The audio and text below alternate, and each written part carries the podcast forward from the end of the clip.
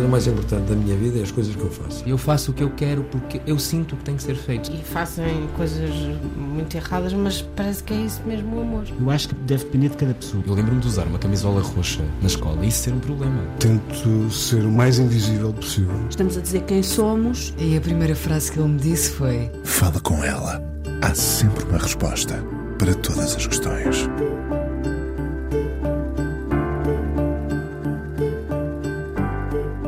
Maria de Fátima nasceu em Belém naquele agosto de 1956, um mês antes de Pelé, então com 15 anos, iniciar a sua carreira no Santos Futebol Clube. Na família dela, os portugueses estavam longe de ser estranhos e a política entrava pela casa adentro sem pedir licença. Maria de Fátima é uma mulher justa. A gargalhada é proporcional ao seu sentido de justiça. Podemos rir até quando o mundo não é justo conosco, mas não devemos rir quando o mundo não poupa os que não se puderam defender. Mulher de armas, aos 17 muda-se para o Rio de Janeiro. Cantava desde menina, afinada desde sempre. Aos 17 abraçava a música e o mundo, descobria tudo com fervor. Um furacão desde sempre. Varreu a música toda sem preconceitos. Aos 65 anos, 47 de carreira, continua a ser uma mulher livre. Admira Maísa, mas não descarta o lado mais popular que a fez chegar a mais público. Foi mãe aos 24 anos, produção independente, sussurraram psicólogos e sexólogos, perante a mulher que, grávida, nunca pensou em casar-se, apenas ser feliz enquanto durasse essa eternidade a que chamamos amor. Há demasiadas coisas sobre ela que não sei, mas gosto muito do que vemos todos. Essa força, esse riso que é uma tempestade boa e que pode retirar importância ao que não nos importa. Devia ser essa a nossa forma de viver. Maria de Fátima, com cidadania portuguesa, é Fafá de Belém. Vem para esta conversa no Fala com ela, na Antena 1, que hoje é um Fafala com ela. Vamos rir certamente e falar da vida que pode ser muito pontiaguda e da qual eh, nunca saímos ilesos. Olá, Fafá. Olá, Inês. Que prazer tê-la aqui. E que emoção aqui. Eu tô com... Fiquei emocionada com a apresentação. Obrigada, muito obrigada. Obrigada. Muito obrigada, obrigada mesmo. É, acredito que quando a gente. Quanto mais a gente caminha dentro da vida, mais sensível a gente fica. E mais seletivo também. É, e às vezes a gente é surpreendido por um sopro de, de carinho tão grande que não tem como a gente não, as lágrimas não virem. Muito obrigada. Então que haja lágrimas e, e gargalhadas. Por favor. Porque a vida é isso mesmo. Exatamente. Maria de Fátima é devota de Nossa Senhora? Sou. Eu sou Fátima por Fátima. Eu, meu pai teve tifo aos sete anos de idade em Portugal, no Porto. E ele fez uma promessa Nossa Senhora de Fátima que a primeira filha seria Fátima. Então, muito engraçado, porque nas minhas quisilas com mamãe, né? Mãe e filha sempre tem seus embates. O meu terapeuta dizia: Fá, fica quieta. Você é o fruto de uma relação do seu pai com Nossa Senhora. Que relação abençoada, que relação abençoada. E, e ela sempre esteve comigo. Eu eu tenho três amigas muito poderosas a quem eu confidencio o, não tenho medo em ser julgada que é Fatinha, Nazinha e Cidinha Nossa Senhora de Fátima Nossa Senhora Aparecida e Nossa Senhora de Nazaré e, e, é profundamente católica ou podemos misturar? Misturo. Mistura, mistura. Como diria meu pai, nós somos católicos apostólicos brasileiros. Então acende aqui uma vela para os dois. Chá, a vai a Fátima, vai a Nazaré. E tem, eu sou muito mística. Eu acredito que nada acontece por acaso. Então busco muito, porque eu sou uma pessoa, Inês, entre aspas, diferente desde que eu nasci. Eu nunca quis casar. Eu nunca quis ser Miss Brasil. Eu, eu nunca tive paciência para para date, sabe aquela coisa? As meninas, vamos num barzinho. Nunca tive essa paciência. As paixões entraram pela minha vida sempre pela porta da frente, avassaladoras. E eu nunca as neguei. Então, você imagina a menina de Belém do Pará, com essa gargalhada. Aos nove anos eu ouvi de uma tia que eu não seria ninguém na vida. Porque uma mulher ri daquele jeito, nem marido consegue. E eu disse a ela, mas eu não quero marido. Ela falou, nossa! então a fé foi minha companheira desde sempre. Hum. E essa forma meio. Eu sou muito espontâneo, penso e falo, e isso me trouxe muitos amigos e pessoas que eu tenho confiança minha vida toda. Eu já fui chorando de novo. Que eu tenho confiança minha vida toda. E olho para trás para minha carreira, para minha vida, eu fico muito feliz no que eu construí. Não é uma, uma trajetória linear. Tem muita emoção. O Fábio, que está aqui comigo, trabalha comigo há 30 anos. Mas justifica-se. Ele é baterista de uma banda de heavy metal.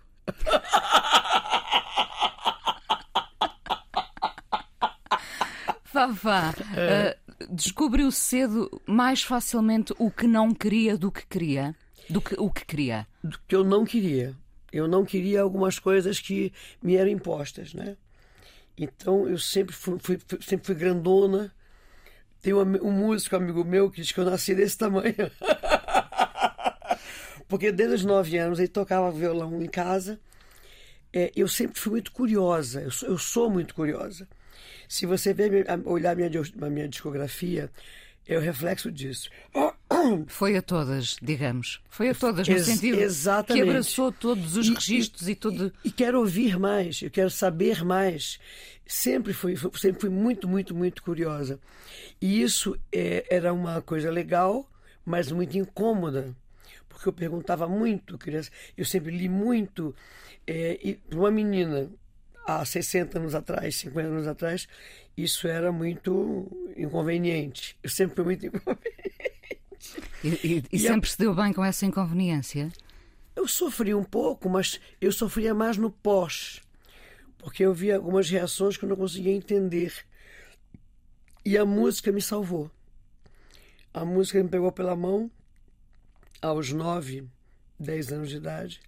Eu nunca quis ser cantora Apesar de ser afinadinha desde sempre? É, apesar de gostar de cantar muito, eu queria ser psicóloga. Sempre adorei gente, conhecer pessoas e sempre muito curiosa. E a música, ela me, me, me deu as mãos, me deu a mão. Com 9, 10 anos e nunca me abandonou. É, eu digo que a minha vida é dar a volta ao não. Eu não era a magra, eu não era a gostosa, eu não era aquela menina, é, a princesinha. Não, eu sempre fui meio que um bicho. Mas tive do meu lado um pai fabuloso e muito amoroso e uma mãe muito interessante que ela, ela brigava muito comigo, é claro, mas eu olhava para ela assim, eu via que eu era os sonhos que ela não conseguiu realizar na sua adolescência, na sua juventude, na sua infância. Então nós tínhamos uma doce cumplicidade e foi ela que desvendou o meu corpo. Eu, aos 12 anos, não tinha o que vestir. Eu sempre tive seios, tive ancas, cintura fina, e aí era uma, não dava, e grandona. E aí um dia assisti um filme da Sofia Loren e disse Yes, I can. Falei, mãe, eu fiz, eu fui assistir um filme da Sofia Loren. Ela usa umas coisas, ele fala de espartilho fica muito bem para ti. Então ela, ela costurava minhas fantasias. Né? Então, uh, me, vamos, esse final de semana vamos vestir de quê? Vamos vestir de Sofia Loren. Aí nas revistas, vamos vestir de Gilda. então, essa cumplicidade dentro de casa me deu uma segurança e uma, uma base de manter a minha, a minha vida, manter a minha manter meus princípios. Inês, é, eu estava vendo um dia desse uma entrevista que eu fiz para a RTP há 30 anos atrás. E eu respondo exatamente o que eu responderia hoje. Claro que hoje a vida passou, a gente tem outros olhares que ou fala de uma forma mais é, não tão bruta, né, não tão crua, mas eu penso exatamente igual. E isso para mim é uma coisa muito legal, porque na minha imprevisibilidade, eu sou muito previsível. Eu não faço o que eu não gosto. Uhum. Eu não abro mão da minha verdade. Eu não sento à mesa com pessoas que não valem a pena. Eu nunca negociei minha alma. É, e quando eu disse basta, quando eu digo basta, basta. O mercado fonográfico virou uma coisa muito esquisita no Brasil. Não só no Brasil. então, em 2000, eu falei basta. Porque eu sempre estou atrás de coisas, né? Os meus, eu passei 10 anos sem gravar. E disse, você tem que fazer um disco? Eu digo, não, eu olho, não vejo nada. E aí fiz, fiz dois discos seguidos. Um de cantando as músicas da minha terra com uma sonoridade muito nossa, que é a guitarrada. E o outro que era um disco que é maravilhoso, chama Humana, que é eu achei que era só no Brasil que as coisas estavam ficando pesadas na política. E em 18 eu vim a Portugal e percebi que o mundo estava estranho. Os direitos humanos desrespeitados, os partidos de direita crescendo demais. E a questão não é ser um partido de direita, porque você pode ter sua ideologia, né? E era a forma como isso virou uma perseguição às liberdades individuais conquistadas a duras penas. E eu fiz um disco que chama Humana, que era uma caixa preta, o show, era muito engraçado, que as senhoras, né, que, eu, que adoram me ver cantar com as saias, os decotes, e ela não vai cantar vermelho? Mas cadê o decote e a saia rodada? e eu sou essa pessoa. Eu mergulhei nesse, nesse, nesse trabalho e a pandemia abreviou o curso dele, mas foi um ano de resistência, levando para um público que às vezes não sabe que, o que eu vou trazer, mas esse foi o trabalho mais radical que eu fiz. Até ao próximo, porque o, pró o, próximo ainda pode ser mais. O próximo é sempre o, o, mais, o mais radical. Eu quero fazer o, o Fado 2, a missão, com seu marido. que me deu de presente dos álbuns mais emblemáticos da minha vida. Quando conheci o Mário Martins, era. Quando eu soube da história do disco de Fado, não estava ainda na mão do Tosé e do Pedro, do Pedro Oliveira. E aí eu rezei muito, digo que eu sou assim da, de fatinha, né? E dizia que queria tanto que esse disco fosse meu. E quis Deus, pelos, pelo curso da vida, que esse projeto fosse engavetado. E quando o Tosé assumiu a BMG, tirou esse projeto da gaveta e fez uma pesquisa. E surpreendentemente, numa, numa lista tríplice, o meu nome foi o mais bem aceito e o menos rejeitado. E fiz uma. Foi importantíssimo, porque era uma hora que a música muito popular brasileira, com letras de repertório de palavras muito estreito, é, foi no primeiro boom da música, muito, muito popular. E eu redescobri o português. E trabalhar com Mário Martins, com Tozé e com Pedro foi fabuloso, porque tudo era cada canção tinha uma história, cada canção tinha a razão de ser.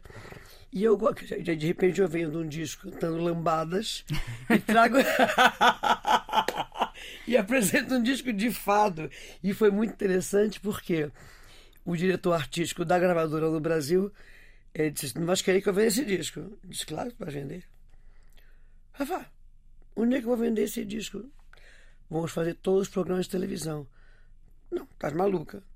Mas cantar fado aonde? No Chacrinha, no Fantástico. E conseguiu? e consegui ir em três semanas, era disco de ouro, um mês e meio disco de platina com quase 600 mil cópias. Vai sempre atrás do que quer, do Vou. que quer muito. Vou. E quando o seu nome, uh, uh, porque falava aí na, na, questão de, do seu nome ser aceito e, e, não ser rejeitado, e quando o seu nome, ou quando na sua vida sentiu uh, de alguma forma a rejeição? Há muitas vezes. Na música, quando eu, eu dei uma guinada para o popular, eu percebi, eu estava já dentro de um carro e é muito louco. Eu começo um trabalho por uma música que eu ouço. E aquela música vai dando rumo. Não é que vamos agora atingir o mercado. Nunca pensei assim. Recebi várias. Esta música vai vender um milhão de cópias. Então dá para outra cantora. e é, um dia eu tinha acabado a campanha das diretas É, ó, as diretas já, sim. É a campanha da, democracia, da retorno da democracia ao Brasil. É, eu estava na estrada e ouvi uma música no rádio. Falei, eu quero gravar essa música. As pessoas que estavam comigo falaram, você é uma diva. Eu falei, não, não sou uma diva, sou uma cantora. Aliás, sou uma mulher brasileira que gosta de cantar. E enquanto eu não for feliz, quando não for feliz, eu mudo meu rumo. Eu quero ser feliz no que eu faço. Eu quero poder hoje dizer, olha, quero te, agora, agora eu não quero mais isso. Eu quero poder ficar em casa hoje brincando com as minhas netas, que são um espetáculo. Tem duas netas? Tenho não? duas netas lindas. E o, o, o concerto que fizemos domingo passado, fizemos no dia 10 para a Ucrânia, foi das coisas mais bonitas que eu fiz na vida. Eu, eu vi o anúncio e falei para Fernando Pereira: não queres que eu participe? Impondo, impondo a sua presença, não é? É, porque eu sou desses movimentos. Eu não quero saber se está não sei o quê. E quando eu gravei o Popular, eu fui crucificada fui jogada na parede com, com um, atirador de facas cego com uma venda nos olhos. E sobre isso conseguia rir? Riu muito na mesma? Não, eu sofri muito. Sofreu. Porque eu não conseguia entender tanta violência. Não era que não gostassem do que eu estava fazendo. Eu passei a ser questionada. E eu comecei muito cedo nisso. Meu primeiro sucesso tinha 18 anos. Foi o Filho da Bahia e nunca parei. Só parei na pandemia. É... Mas sermos questionados não, não é mau, porque às tantas uh, obriga-nos a refletir um bocadinho e a pensar uh, onde é que estamos, o que é que queremos, vamos em frente Mas com isto. Mas foi muito violento, porque me ofendiam pessoalmente. E como é que deu a volta aí? Na, no disco seguinte, eu fiz um disco mais popular ainda. Falei, agora aguenta.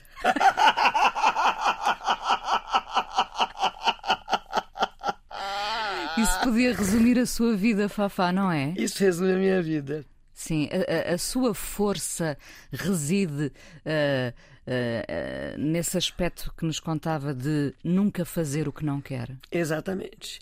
E, e, ser, e ser me... sincera ou, ou, hoje em dia não, mede, mede as palavras? Não.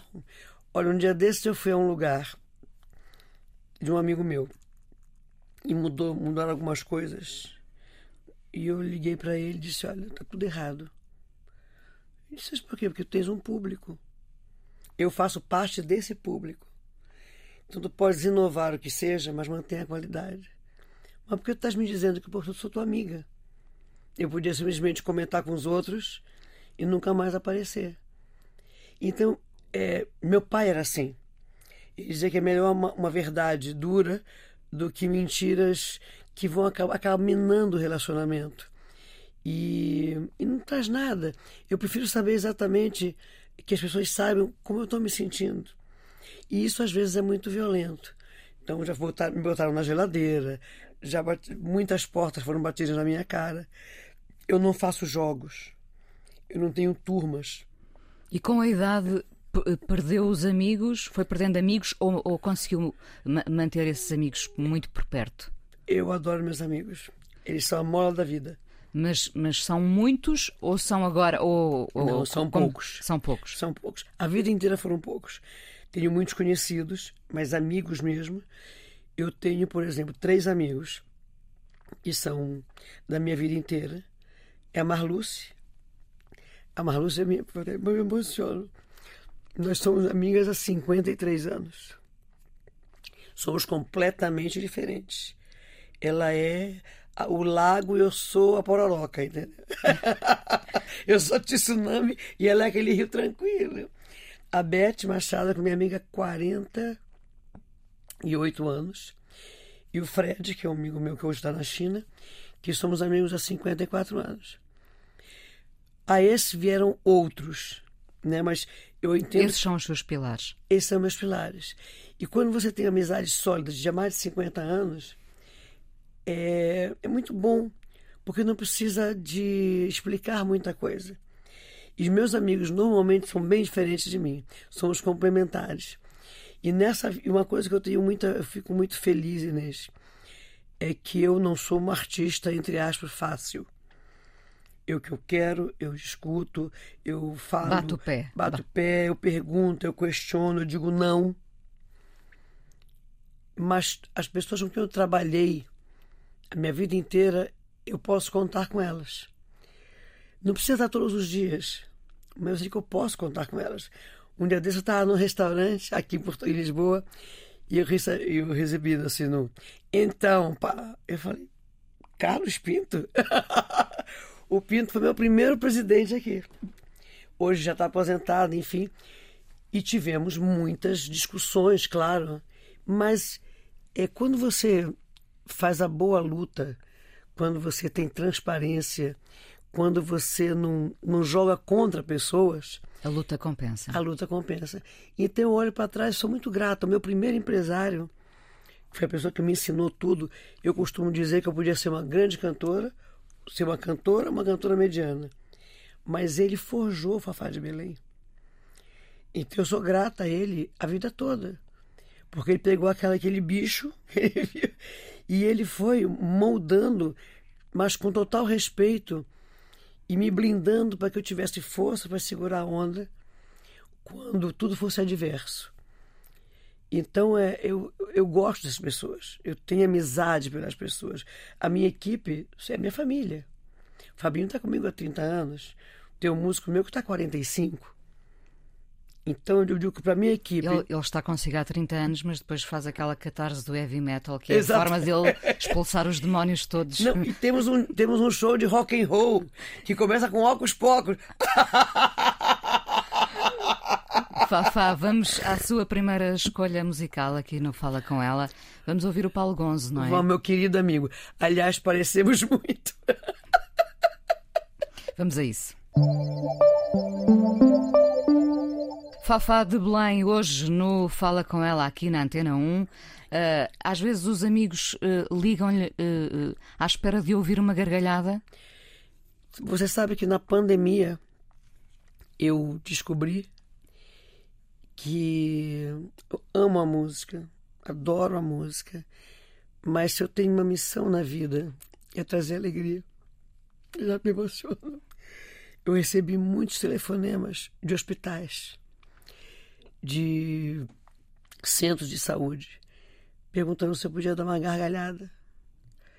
E nem isso é tão maravilhoso, porque no momento de, do, do, do, total destudo, né? desvida, desamor, desumanidade, uma, uma incógnita, uma incógnita enorme, alguém lembrou, lembrava de. Então eu recebi assim, meia-noite.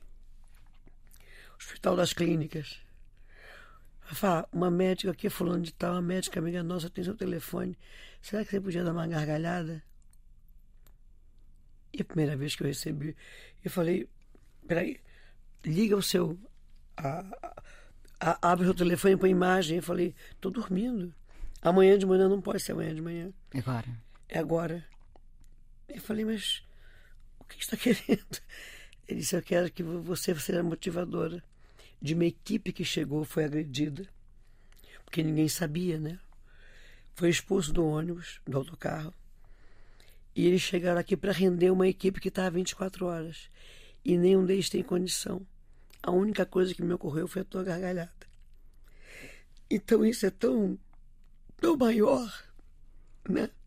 Você passar a esperança por uma gargalhada, por um sorriso, você conseguir tirar pessoas de uma zona muito sombria, né? Então. Veio essa gargalhada? E veio essa Não, comecei a cantar. Primeiro comecei a cantar. Porque não dá para dar gargalhada no meio da pandemia. Então vamos cantar alguma coisa. E aí eu comecei a ouvir as pessoas cantando também. Eu falei, o que você está fazendo? Ela falou, você está em viva voz o tempo todo eu não podia perder. Se você desligasse o telefone, eu não podia perder. As pessoas tinham que te ouvir. Então é tão bonito. Uma pessoa que eu não conheço. Acredita nessa corrente do bem? Acredito. Acredito, sim. Acredito, acredito que no Brasil, se não houvesse um governo negacionista, nós não teríamos chegado aos números que chegamos. É, porque você lutar contra a ciência é muito complicado. O país, nosso país é gigantesco. Então você tem vários níveis de instrução e desinstrução. A educação no Brasil é, cada vez está menos, a menos aposta na educação. A educação com base, né? desenvolvimento do pensamento, não é dizer B mais A, Bá. Infelizmente a ignorância pode ser muito útil para, Algum, para determinadas políticas. Exatamente. Então é, eu ouvi coisas, eu via coisas inacreditáveis e vi coisas horríveis. Pessoas faziam carreatas com seus carros importados e seus cabelos armados, armados na frente de hospital para as pessoas não poderem entrar no hospital, nem os médicos saírem, nem as ambulâncias, porque aquilo ali era uma fake news. Aquilo ali era uma, mentira, era uma invenção da Rede Globo. Então, e como é que uma pessoa em sã consciência, que tem dinheiro para ter um carro desse tamanho, pode achar que a Rede Globo ou a, a Folha de São Paulo, ou o que seja, tem um comando mundial de, de ilusionistas. Então, é, a gente vive tempos muito sombrios, Inês. O que é que espera do, do seu país nos próximos tempos? Eu espero que o povo volte a entender que ele é o dono do país. Nós somos um país plural. Nós somos um país de muitos sangues, muitos sangues misturados. Nós somos feitos da imigração. Nós temos os imigrantes, nós temos os índios, nós temos os caboclos. É, e o Brasil está tudo isso. E o Brasil tem uma, uma alegria de base.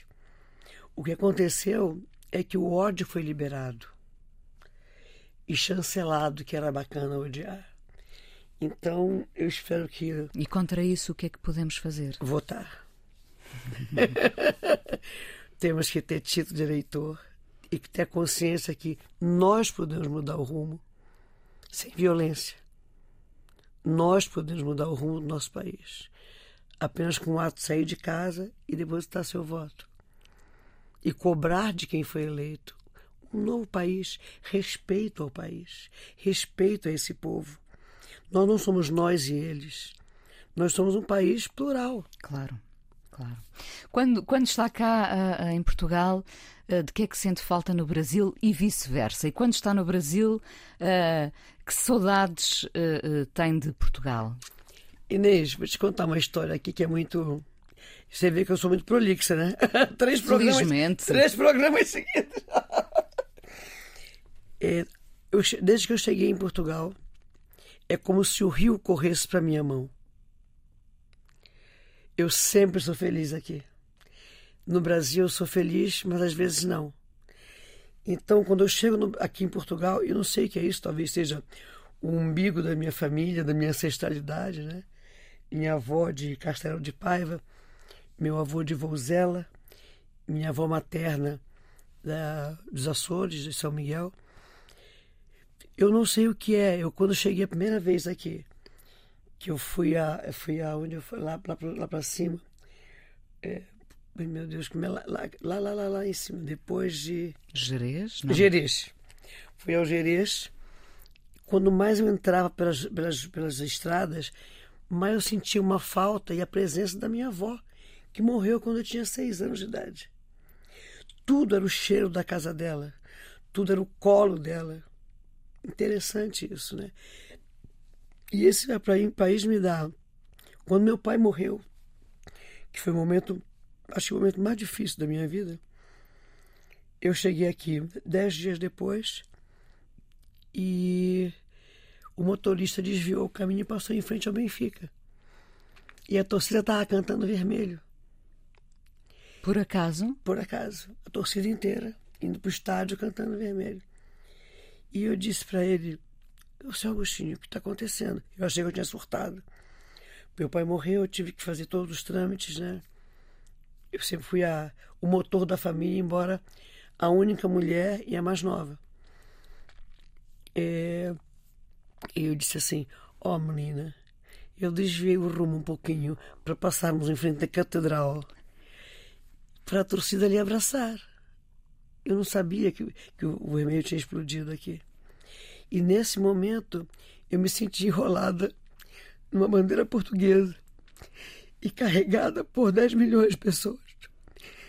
Eu não tive isso do Brasil. com o, o, esse grande abraço, né? Claro, as pessoas, amigos, a família. Então, minha relação com Portugal é uma relação de renascimento. Eu estava com uma, uma coisa para resolver desde outubro, que a coisa andava, não andava agora. Eu desembarquei aqui no dia seguinte se resolveu. Então eu acredito que há caminhos que a gente não comanda, né? O que, é que eu sinto falta do Brasil, daqui, da minha Amazônia, do meu banho de garapé, é, de mergulhar nos meus rios, dos meus cachorros, da minha neta, da minha filha. No, no fundo, pode ter o melhor dos dois dos dois mundos, dos dois países. Exatamente. E o ideal é essa coisa de ir para lá e para cá, sempre cercado de amigos. Fafá, uh, gostei muito, confesso, de ler uh, sobre essa, essa coisa. Estamos a falar de há muitos anos, a sua filha tem agora já? 42. 42. Quando na altura se disse que, que a sua filha era produção independente, porque a Fafá, enfim, viveu com o pai dela, é? nunca quis casar. Não. Podemos, podemos usar isso quase como uma metáfora para a sua vida. Tudo foi uma produção independente, no fundo. Olha, nunca tinha pensado sobre isso, mas sim. Mas sempre com a ajuda de pessoas. Sim, porque nós não somos nada sem os outros. Sempre, não? sempre, sempre, sempre. Tudo que eu sou, devo a mãos que me ajudaram e que entenderam que eu não estava ali para fazer graça. Então, o Raul, que eu amo de paixão, que é o pai da Mariana, um grande músico, não vive sem estar casado. Para, para, além do saxofone, não é? Que era o instrumento dele, penso. Exato. E era da minha banda. Eu tenho uma vida privada tão particular que nós, em turnê, durante um ano, a banda nem soube que nós namorávamos. E de repente me vejo grávida. Eu nunca me vi casada, mas sempre me vi com filhos. E porquê que nunca se viu casada, com medo que a sua liberdade fosse ameaçada? Não tinha a mínima ideia. Sabe, às vezes me questiono e não consigo entender. É, mas eu nunca me vi casada. Aquela coisa de botar um vestido de noiva e entrar na igreja. Não, uma vez eu botei um vestido de noiva no casamento de uma menina chata que me perseguia e ligou para mim e disse assim: Eu vou casar e você não. Eu falei: Ah, mãe, faz um vestido de noiva. E entrei na igreja com um vestido muito mais bonito que o dela. Mas o casamento nunca fez parte dos seus planos. Não. Uh, uh, enfim, não faz de, de muito, muitos de nós. Uh, no entanto, teve essa filha e as suas netas, mulheres só, Mulher. já agora. São as Belém. São as Uh, As Belém estão, estão terríveis. São, são furacões. São, são furacões, furacões sim. Eu ainda espero. Nós agora vamos atravessar uma tempestade chamada Evelyn. Eu ainda espero por uma, uma tempestade chamada Fafá. espero por isso, espero por isso. Há pouco falava do, do, do, desse momento muito marcante na sua vida da morte do seu pai. Uhum. Olhando para trás nestes anos todos, uh, diria que foi o momento mais transformador da sua vida? Quando meu pai morreu, eu não imaginava que ele morreria um dia. Olha que loucura. Foi dia 4, foi dia 16 de novembro de 1997. No dia 4 de outubro, eu sou convidada para cantar para o Papa. Papa João Paulo II, no Maracanã. E meu pai veio, né? Minha mãe, ele amanheceu com uma cor estranha no dia 6 e um mês depois ele morreu foi. E eu, sem, que, sem saber, eu queria morrer junto. E cometi muitas violências comigo durante toda a sequência. E aí eu, vou, eu venho para cá, nesse dia, porque eu tinha uma programação de divulgação marcada. E eu disse: se eu não for, nunca mais volto a Portugal. Que o papai era, era Portugal. Ele não era português, mas era muito engraçado, porque a família toda do Porto. Então ele chegava aqui, ligava e disse: Olha, cheguei. Chegou em Portugal, pai? Não, por enquanto só em Lisboa. Daqui a duas horas eu desço de trem. então era muito português. A cebola cortada. Então, é, quando o pai morreu, mas vai fazer a programação? Eu digo: Vou. Vou porque ele, não, ele detestaria que eu tivesse cancelado. E cheguei aqui, Marluce me, me recolheu e me levou a três profissionais de saúde, todos holísticos. E eu renasci aqui. Renasci aqui. É... E a coisa da. Muita coisa que tinha muita importância perdeu a importância completamente. E a essência voltou a ser a coisa mais importante de... das pessoas, da vida, da minha forma de ser. E já agora, uh, como é que lida com a ideia da sua própria finitude? Eu não olho para ela, querida. Eu vou chegar aos 150. eu adoro a vida. E adoro a vida a cada etapa da minha vida. Quando eu deixei os cabelos brancos, eu queria deixar há muito tempo. E aí a assessoria dizia, não, porque não sei o quê, porque não sei o quê, porque não sei o quê. A pandemia veio e eu fui deixando os cabelos brancos. Quando eu comecei a falar em internet de, de etarismo, era muito interessante porque é como se nós é, não fôssemos humanos. A primeira campanha de publicidade chegou para mim, que me sondaram, eu falando sempre de, de 60 anos, a invisibilidade depois de 60 anos, principalmente no Brasil. A partir dos 50 você é sendo jogado para um canto, você vira a função avó. É maravilhoso ser avó, mas a tua vida continua. Teus sonhos, tuas fantasias. Então, brigar contra isso às vezes é muito complexo. E não se fala, alguns assuntos não se fala. E aí veio um uma minha filha que assumiu a parte comercial da minha vida. Fizemos, fizemos 30 lives mar maravilhosas. Podemos empregar as pessoas que trabalham com a gente, a nossa cadeia toda nossos músicos e produtores, que foi quem sofreu muito na pandemia, e dar um padrão de entrega muito alto. Montei um estúdio em casa. Mas aí, é... eu estava falando do, do, cabelo branco, do etarismo. De lutar contra, contra esses preconceitos em relação à idade. Isso. E aí me veio uma empresa que queria que eu fizesse uma propaganda de fralda geriátrica. E a minha filha falou: mãe, eu tenho que te passar. Eu falei, claro que eu faço. Minha mãe teve um AVC, passou três anos na cama. E só eu ia comprar as fraldas, porque meus irmãos não tinham vergonha de comprar fralda geriátrica. Então a gente tem que falar desses assuntos. É preciso falar desses assuntos. De que nós Trazê-los para o cotidiano e, e chamá-los pelos nomes, não é? Exatamente. E falar às pessoas, entre aspas, comuns, que nós não somos deuses nós temos apenas uma, uma, uma profissão de maior visibilidade, que às vezes é complicada. Mas de resto temos dores. Temos e... dores, temos o processo da vida é o mesmo. E falando disso, foi que eu comecei a falar cada vez mais para essas mulheres e para esses homens. Um dia tinha uma mulher que me escrevia sempre: pinta esse cabelo. Que foi, o processo foi acontecendo lentamente. Pinta esse cabelo dia ela foi tão violenta e ela terminou dizendo assim: porque você, eu tenho a mesma idade que você, é ridícula você com esse cabelo. Tá parecendo uma vovozinha. Aí é, falei, peraí. Eu disse, meu amor, mas eu sou uma vovozinha. Mas tô on. Titia tá on. Se você pinta seu cabelo e desligou da vida, o problema é seu. Eu tenho cabelo branco, eu sou vovozinha. Mas continua sintonizada. Mas continua sintonizada. E beijo na boca. Fafá, o... Ela sumiu. Um... Eu sugiro que você faça o mesmo. Ela só vai aparecer quando o cabelo dela estiver completamente branco. Esperemos. Uh, o que é um dia bom para si? Ah, hoje é um dia bom. Acordei em Sintra, dormi em Sintra, adoro dormir em Sintra. Eu moro em Lisboa, adoro dormir em Sintra.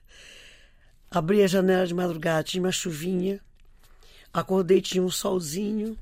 Desci para aquelas estradas de Sintra. O dia bom para mim é um dia é, onde o sol brilha, onde se fala com as pessoas. Ou quando está chovendo muito, minha terra é terra de chuva. Dias maus para mim são dias de problemas que não tem que acontecer. Dias maus para mim é quando você abre a televisão e você que vê que tem uma guerra foi startada por puro egoísmo, por uma falta, porque os motivos a gente sabe poderiam ser contornados de outra forma, mas o ego é maior que tudo. Então isso é um dia mau. Dia mau para mim é quando eu ligo o rádio e não consigo ouvir nenhuma canção. Começa a acontecer muito. Opa, pois é. Então isso para mim é um dia mau. O resto eu gosto dos meus dias. Acordar, tomar um pequeno almoço, fofocar, saber das histórias todas. Encontra sempre uma luz, mesmo Sempre. quando o dia está escuro. Sempre, sempre. E gosto dela. E gosto dela. E agradeço todos os dias. Uh, Fafá, muito obrigada por ter vindo ao Fala com ela aqui na Antena 1, porque ainda vamos falar mais um bocadinho no podcast. Vamos ouvir a Marisa, não é? Cantar Bom, o Rui Veloso. Grande Marisa. Eu conheci Marisa começando. E essa potência maravilhosa, posso dizer, sem qualquer tipo de, de, de confete, a maior fadista portuguesa. Maravilhosa. E cantando Rui Veloso, aí meu coração faz ploft. Vamos ouvir. Obrigada. Obrigada, querida.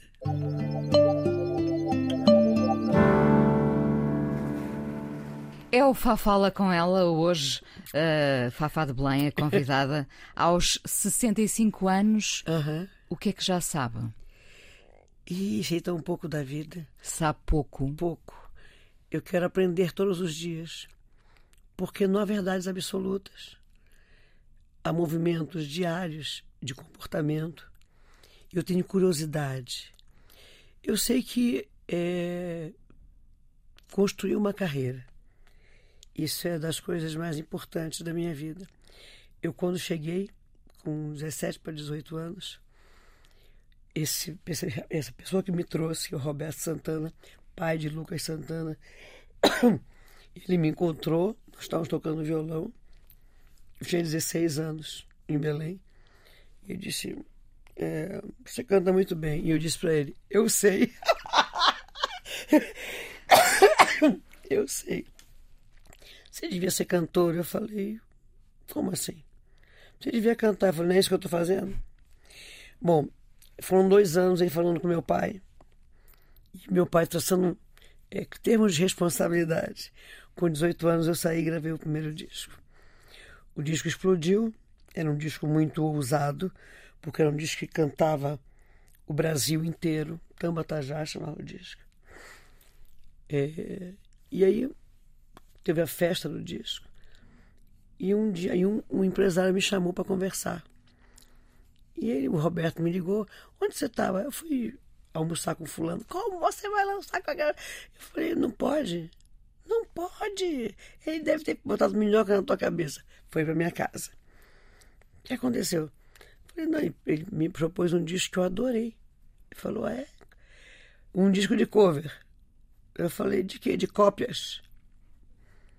Não, Roberto, é um disco cantando todo mundo que eu gosto. E o que, que é isso? Você vai virar crona? Cruna. E aí eu falei pra ele, ele disse, Fafá, você pode fazer esse disco, mas antes disso eu vou te, eu vou te devolver pro teu pai. E aí ele vai lá te buscar em Belém, porque eu não sigo com você. Você tem que saber se você quer uma carreira ou um sucesso. E eu disse, mas não é a mesma coisa. Ele disse, não. Não se pode ter tudo. Sucesso você faz qualquer negócio. Tudo. E aí você não sabe se terá o próximo. Uma carreira você vai ter que aprender a dizer não. Vai seguir teu coração nas escolhas. Vai dizer não para poderosos. Vai para a geladeira, sai da geladeira, fica na ala dos malditos. Mas daqui a 40 anos, quando você olhar para trás, tem uma carreira. É verdade. E é verdade. Então isso assim, é o meu, meu grande orgulho, junto com minha filha. Verdade. Que eu olho para ela e digo, yes, fiz uma mulher legal. Que bom, que bom. Haverá algum talento que não explorou devidamente? Ah, o de atriz. Foi fazendo ocasionalmente algumas aparições? eh, A única coisa que eu estudei foi para ser atriz. E quando eu, eu morei em- no Rio de 13 aos 16 anos. Quando eu voltei para Belém, Belém não me cabia. A cidade não me cabia. A sociedade não me cabia. Eu não, pela falta de paciência de ser a princesinha do bairro. queriam que eu fosse a princesinha. E eu nunca sonhei em ser princesinha. Eu sou mais a bruxinha, a fadinha, a feiticeira. e aí eu fui pro teatro. E aí fiz, fiz curso de teatro e fiz muitas peças de teatro lá. Eu depois, aí aconteceu a música, tudo que eu aprendi de palco foi em Belém. É, mas eu gostaria de fazer uma peça de teatro. E eu gostaria muito. É um projeto que eu falo, os empresários nenhum deles quer, mas eu vou fazer. De fazer uma temporada de teatro. Pegar um teatro em Portugal, por exemplo. Fazer uma turnê de teatros. É, onde tem um piano e voz. E a gente ia fazer dois meses de teatro. Fazer em Lisboa três finais de semana que eu saio de casa, lá cantar e volto para casa. Foi assim que eu comecei minha carreira. E eu gostaria muito de fazer isso de novo. E, e para, além, para além de cantar, contar também a sua história? Ah, sim. Eu sou uma contadora de história. Uma amiga minha sugeriu fazer um podcast. que é, eu, eu vivi. Eu sou muito amiga, eu, eu conheço todo mundo. E assim, quando eu quero conhecer uma pessoa, eu olho na internet e escrevo para ela. E um dia eu adoro Porchat, acho Fábio Porchat, uma graça aquele menino. E um dia eu vi ele no Jô, liguei, mandei para a produção do Jô, como é que eu falo com esse garoto? E somos amigos, somos amigos. Estivemos aqui em Lisboa, ele estava fazendo, ele está fazendo aquela viagem do Saramago, né? E então estava ele, o, o Kibe, e começamos a conversar, conversar, conversar. Ele falou: Você conhece todo mundo? Eu falei: Eu gosto de gente. Eu cheguei com 17 anos, a 18. E eu gosto de gente transversalmente. Minhas amizades vão de Milô Fernando, Fernandes a Vinícius de Moraes, a Chitãozinho Chororó. E é você, poxa! Então, gente é, é, o meu, é o meu combustível. Conseguiu sempre sacudir os preconceitos todos? Sempre. Eu cheguei, eu nunca fui magra, é, eu nunca fui um tipo que se adaptava aos modelos é, europeus. Né? Eu sou uma mulher brasileira.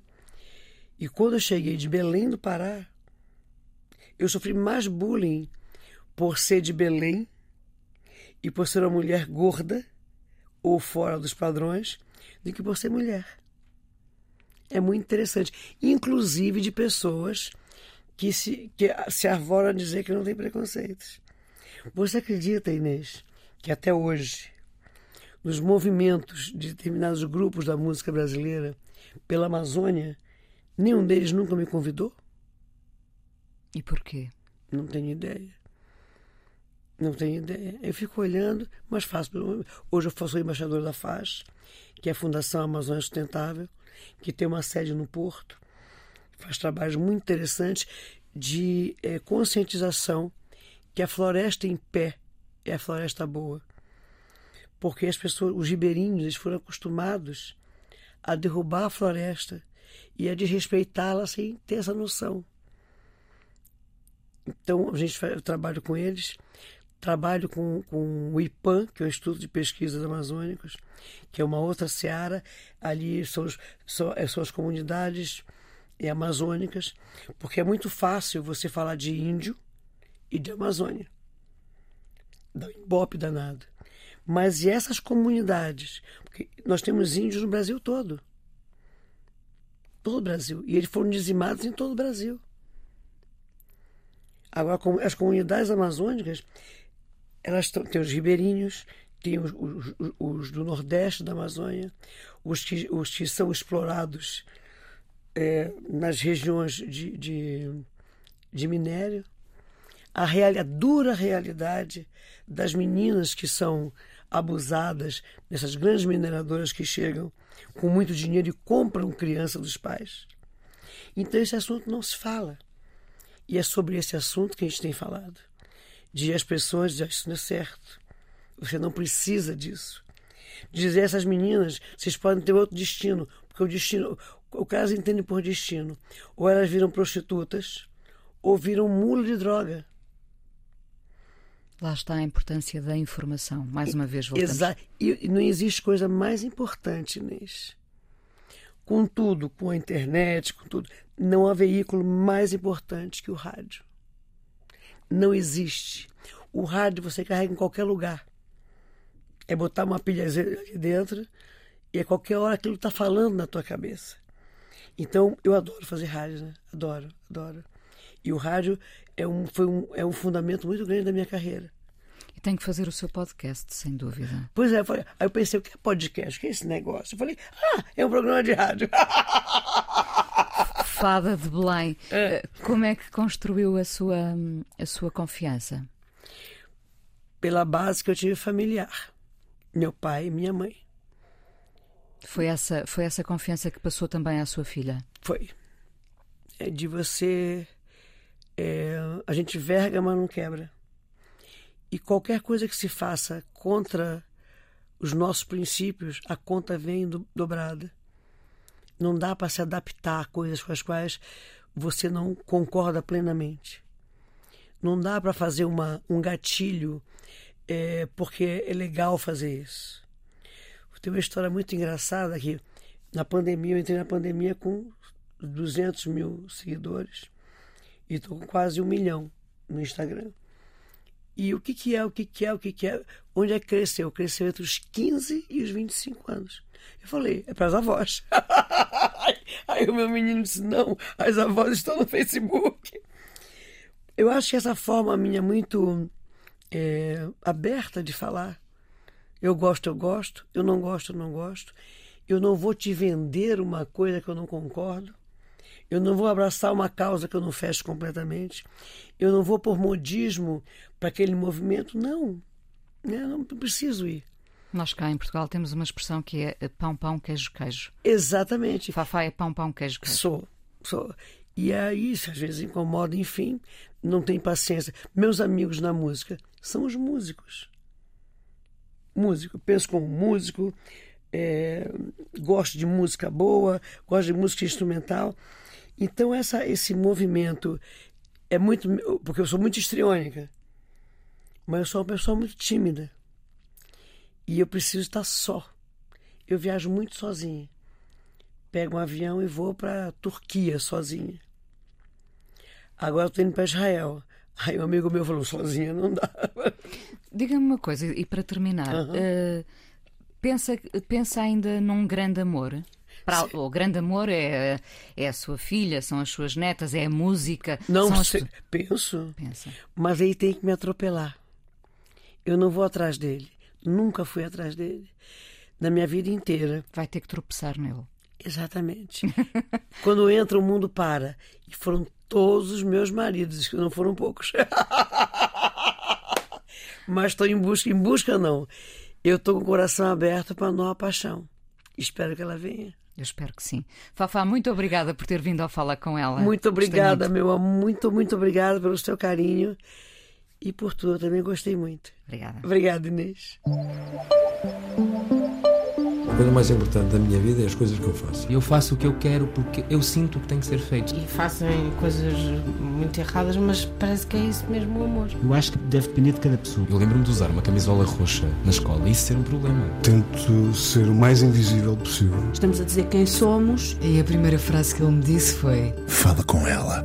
Há sempre uma resposta para todas as questões.